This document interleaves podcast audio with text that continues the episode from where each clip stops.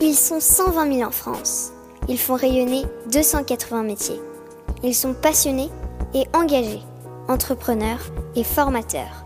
Ils aiment la tradition et soutiennent l'innovation. Ils valorisent nos territoires et défendent le fait à la main. Ils sont artisans d'art et ont des métiers d'avenir. Cet épisode est soutenu par l'association Villes et Métiers d'Art. Ce réseau regroupe environ 600 communes qui s'engagent entre autres à favoriser l'installation de professionnels des métiers d'art dans la ville, organiser des actions de communication et de sensibilisation, développer le tourisme culturel et accompagner les actions de formation. Bonjour à toutes et à tous, vous qui êtes passionnés d'artisanat d'art. Je suis Odoguet et vous écoutez le podcast Voix de Artisans d'avenir. Avec Philippe Azet, nous avons créé Artisans d'avenir pour que l'artisanat d'art fasse de nouveau partie de notre quotidien. Nous accompagnons les artisans d'art et futurs artisans dans la construction de leurs projets, de l'orientation au développement de leur entreprise. C'est pourquoi nous invitons des artisans d'art à nous faire découvrir leurs réussites, leurs erreurs, leurs astuces de tous les jours et leurs défis de toute une vie. Un dialogue en toute transparence pour que l'aventure entrepreneuriale des uns puisse éclairer et inspirer celle des autres. Pour vous inscrire à nos événements ou pour suivre notre actualité, nos entretiens, nos témoignages écrits, nos ateliers de mentorat, abonnez-vous à nos pages Artisans d'avenir sur Instagram, Facebook et LinkedIn.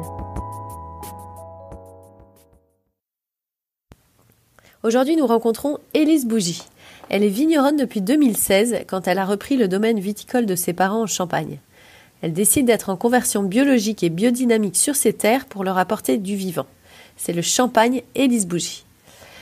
Élise aborde son métier comme un équilibre entre terroir, tradition et créativité, un peu comme un artisan d'art. Elle est également impresario de vigneron, car chineuse passionnée, elle aime être inspirée et faire partager.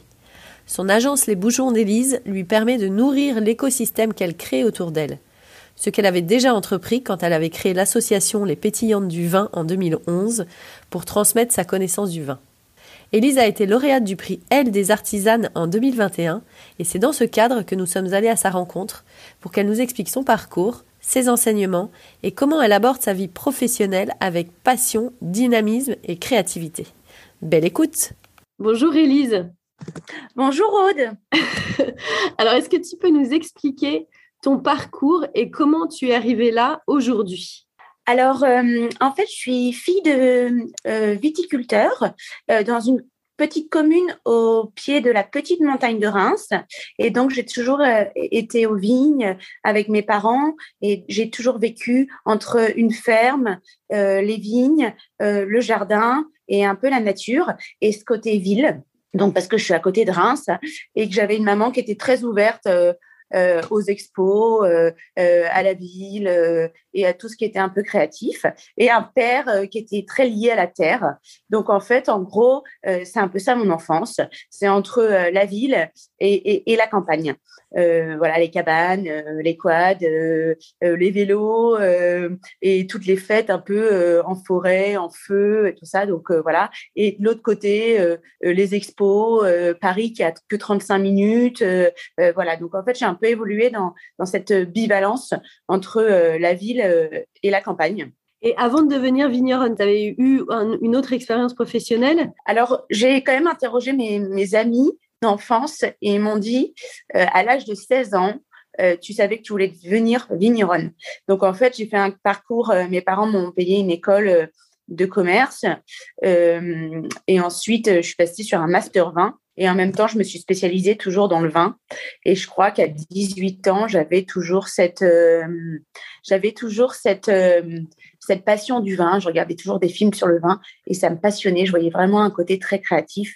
Et j'aimais aussi dessiner dans un garage et faire de la peinture avec ma mère. À quel moment, en fait, tu as basculé pour devenir vigneronne? Quels ont été les passages déterminants? Alors, en fait, euh, euh, je suis euh, agent de vigneron. Donc, euh, j'ai toujours été agent de vigneron et de grandes maisons de champagne. Agent, c'est un peu comme le film 10%. Donc, en fait, je raconte l'histoire ou agent de, comme un agent de star, en fait, ou, ou d'artiste. Donc, ou comme dans des galeries d'art. C'est-à-dire que je, je, je les vignerons dans des beaux établissements qui ont la plupart du temps, ma carte est spécialisée sur des vignerons identitaires avec vraiment une personnalité une personnalité euh, forte et des vins euh, avec aussi euh, des convictions et une histoire à raconter. Donc, j'ai créé quelque chose d'atypique et donc avec ce positionnement-là pour répondre aux besoins et pour accompagner les chefs étoilés et les caves premium dans le sourcing et dans le, le chiner en fait euh, euh, des personnalités et des vins euh, identitaires. Comment tu les sources tes vins? Il y a deux choses. Donc donc les, les, vins identitaires, je les source ou par des salons, par des connaissances et par le réseau. Et ils ont quand même des points communs et ils se connaissent tous.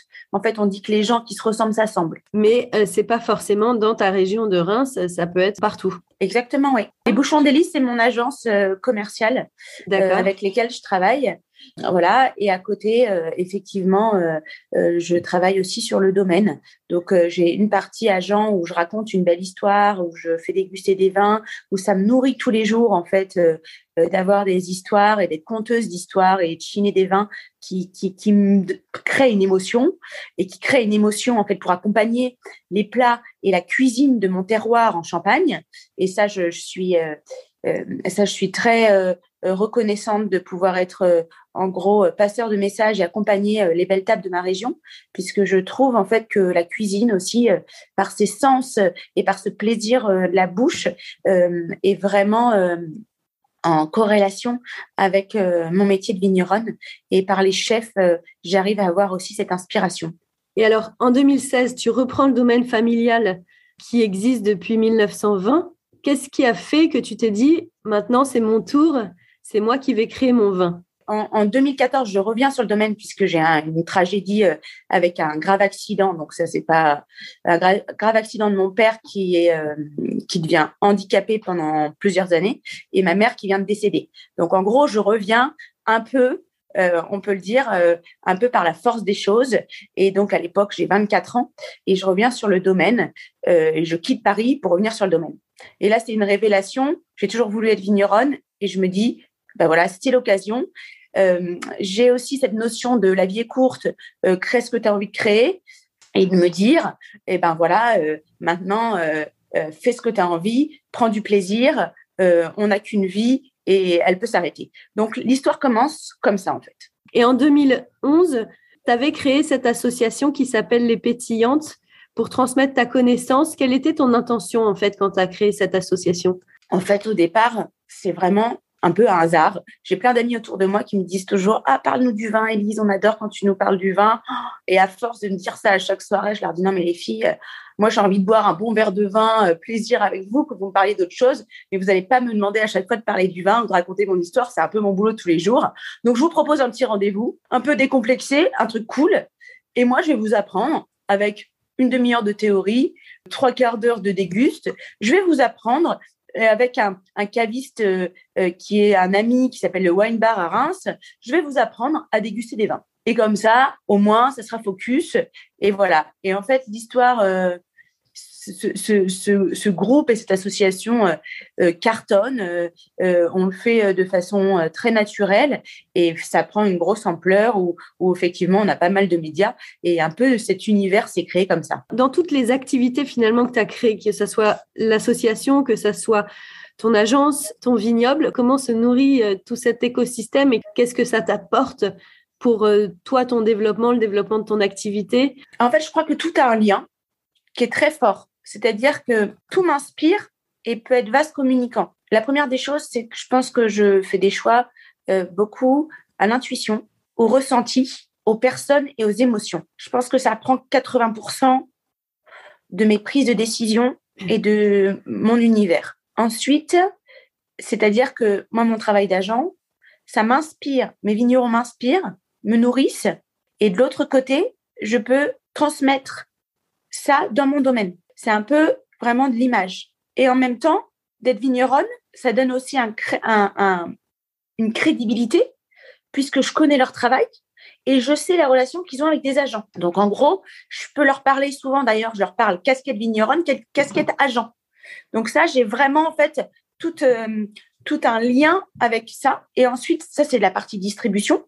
Et il y a la partie viticulture, vigne, qui est aussi très inspirant par mon boulot d'agent, parce qu'en fait, je les visite très souvent. Je parle avec eux, je déguste leur vin. Donc, en fait, ça m'inspire beaucoup, cet univers. C'est une source d'inspiration, c'est intéressant. Et il n'y a, pas, il n'y a pas que ça, en fait. En inspiration, il y a aussi le monde qui m'entoure. J'aime beaucoup euh, l'art euh, euh, et tout ce qui est artistique. Et donc, ça, je pense que, par exemple, je pense qu'au fond de moi, j'aurais bien aimé faire une école d'art. Donc, je travaille tout le temps avec l'ESSA d'Arins, qui, qui, sont des jeunes artistes, sur des projets, sur des liens. elles bossent au vendange, elles bossent au palissage à côté de leur boulot, c'est elles qui me créent les étiquettes. Euh, les projets de fin d'année, la plupart du temps, elles le font chez moi. Donc en gros, euh, j'aime beaucoup ce côté artistique. Si on parle innovation, parce que tu t'es développé dans la biodynamie, quand tu as repris le vignoble de tes parents, tu as voulu développer euh, tout ce qui était bio. Oui, alors je suis en conversion bio. Donc, c'est-à-dire que je suis en test pour avoir l'accréditation bio depuis depuis 2019 avec cette vocation en fait euh, de vouloir euh, par mon passé euh, de vouloir respecter les sols, respecter le vivant et de travailler en lien avec la nature, donc de travailler avec la lune, de travailler avec des matières vivantes pour les réintégrer dans mes sols et qui vont se traduire par mes par mon raisin en fait. tout simplement, c'est long, euh, c'est des applications, c'est des formations, c'est des élans de pensée, euh, comme, en, comme dans tous les métiers, en fait, euh, artistiques, mais philosophiques, économiques. voilà, donc on travaille toujours avec des élans de pensée, des penseurs, des, des, gens qui ont créé des choses. Donc ça, ça a été mon côté développé avant la transformation du vin et aussi pendant le vin. Et ensuite, J'aime aussi euh, créer euh, euh, des cuvées, une nouvelle vision qu'on peut donner à la champagne. C'est-à-dire que je fais des coteaux rosés, je fais des coteaux rouges, des coteaux blancs, donc des vins sans bulles, avec avec le réchauffement climatique qui est quand même un élément très important dans nos vignobles. Et ben j'essaye de voir les choses un peu différemment et de donner en fait une seule parcelle. En gros, par exemple, peut donner un champagne qui, est mon blanc de noir, euh, mon chinqueux, mais elle peut donner aussi un coteau rouge et elle peut donner aussi un coteau rosé. C'est-à-dire qu'enlever les convictions, se dire notre tradition, c'est de faire du champagne, ok, mais aussi d'avoir toujours cet élan de liberté, de pouvoir euh, transformer le raisin en autre chose. Combien de temps ça prend de transformer le terrain pour en faire du vin bio? Dans, la certification, c'est trois ans, mais en fait, plus, plus le temps passe, plus les sols vont changer, vont devenir vivants. En fait, c'est très long. C'est-à-dire qu'en Champagne, euh, on peut dire que euh, on vendange en 2021, euh, on vinifie en 2022, et puis en 2024 vont sortir les premiers champagnes. Donc, tous les maillons de la chaîne sont de, transformation et d'intervention sont essentiels dans le résultat final. À chaque fois que tu lances une nouvelle innovation, combien de temps ça prend? Euh, Un coteau, c'est un peu en dessous de deux ans. Mais la viticulture, c'est très long. On rigole beaucoup avec ça. Une bouteille de champagne, on peut la boire en, en une heure. Et nous, ça nous met quatre ans pour faire du champagne. C'est hyper long. Donc, en fait, il faut avoir cette notion de labeur, de mérite, parce qu'il y a toute une partie de matière première qu'on fournit, et ensuite de transformation, de chaos pour aller euh, à la bouteille finie. Et de risque aussi, parce que finalement, quand tu as transformé ton sol, enfin, tu as mis donc plusieurs années à voir les résultats.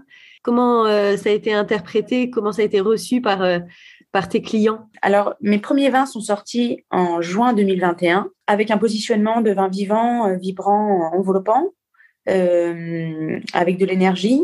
Et je pense que j'ai essayé de, de, transmettre tout ce que je pouvais, en tout cas euh, dans ces bouteilles et ça a été très bien reçu. Ouais. Je commercialise environ 5000 bouteilles, ce qui est tout petit, et je fonctionne sous sous allocation, c'est-à-dire que je peux pas mettre plus de bouteilles à telle personne et avec euh, l'export et la France et donc je peux pas aller sur des volumes euh, des gros volumes en fait donc il y a un système d'allocation avec mes vins. Et tes circuits de distribution, ce sont lesquels? Restauration et caviste. Ce réseau-là, finalement, tu l'as créé grâce ton activité d'agence qui t'a bah, Sur la région, en fait, oui, et puis un peu avec effectivement mon passé à Paris.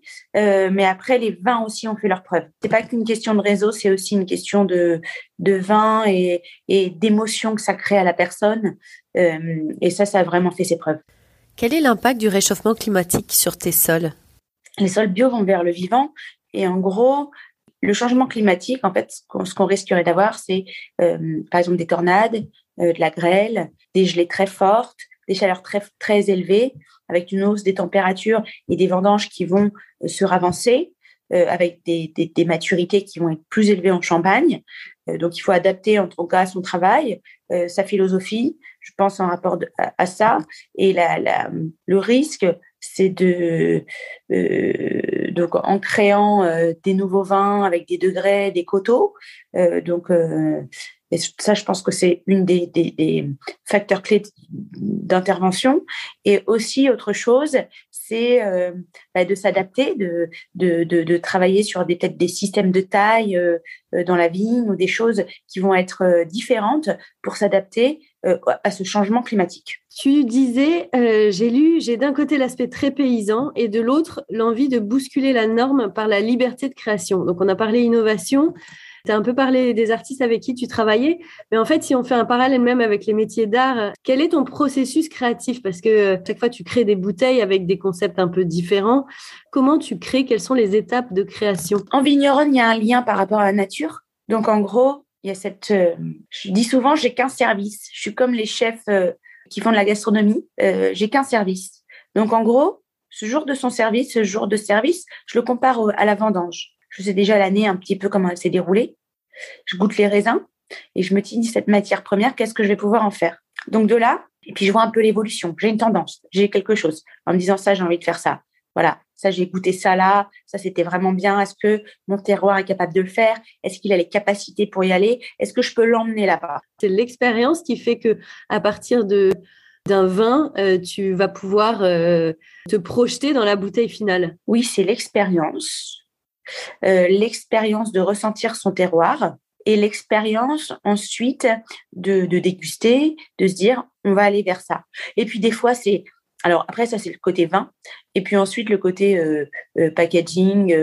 Qu'est-ce que je vais faire? Des fois ça peut être euh, lors de vendange, je travaille avec des artistes euh, et euh, elles vont me sortir un dessin sur une table et je vais dire oh c'est trop beau et hop ça me rappelle la vendange de cette année, les vins et on y va, on est parti là-dessus quoi. Oui, mais si on revient juste à, l'aspect fabrication, parce que comme le processus est long, finalement quand tu vas être inspiré en te disant est-ce que j'aimerais emmener mon vin vers tel univers, enfin tu prends un risque, tu n'es jamais sûr du résultat. Comment cette intuition se concrétise et te rassure. La première chose, c'est la vigne. Lors de mon étape de création, la première chose, c'est la vigne. Donc, c'est-à-dire que je, je regarde euh, la matière première, euh, le raisin, et de ce raisin, en fait, euh, je regarde un petit peu comme un enfant l'inné, en gros, ce qui ce qu'il est vraiment. Et puis ensuite, on a l'acquis vers lequel on veut l'emmener, en fait, et comment on peut l'emmener. Donc, on l'emmène par des interventions avec des élevages différents, comme un enfant. On peut l'élever dans un côté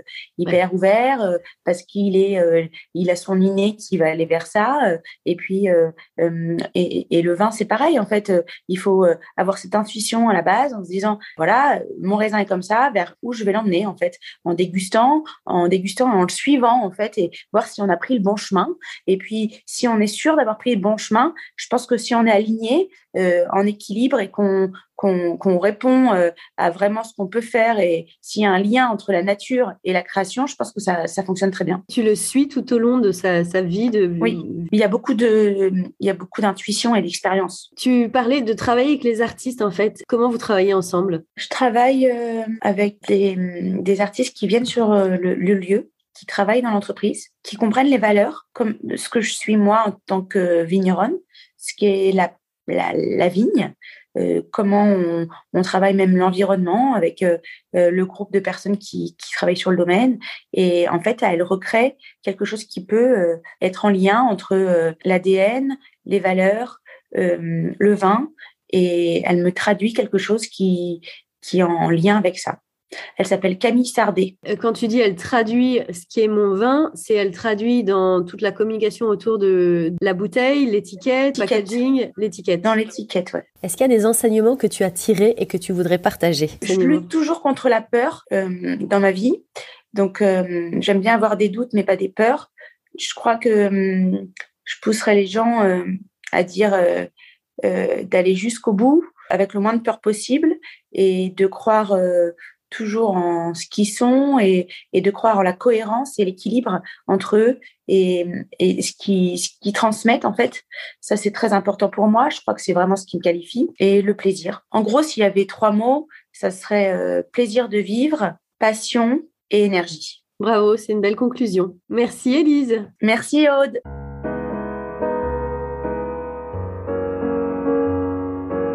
Et voilà, c'est terminé pour aujourd'hui. Nous espérons que vous avez passé un bon moment enrichissant. Si vous voulez nous aider à faire découvrir le podcast et si vous pensez qu'il est nécessaire de faire connaître les parcours des artisans d'art et de leurs entreprises, parlez de nous autour de vous. S'il vous reste maintenant encore 30 petites secondes, notez ce podcast avec 5 étoiles sur la plateforme d'écoute que vous utilisez. Merci et à bientôt pour un nouvel épisode.